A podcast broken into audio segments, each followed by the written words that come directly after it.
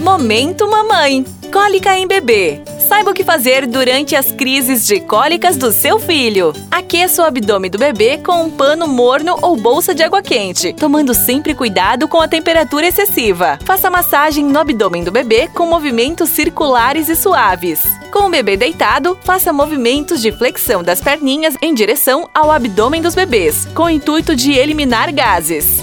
Dê um banho de imersão em banheirinha ao balde para relaxar o bebê. Um remédio para a cólica do bebê pode ser dado sob orientação do pediatra para aliviar e eliminar os gases. E mais uma dica: papais e mamães, mantenham-se calmos, pois a ansiedade e o nervosismo só atrapalham. Vocês ouviram Momento Mamãe.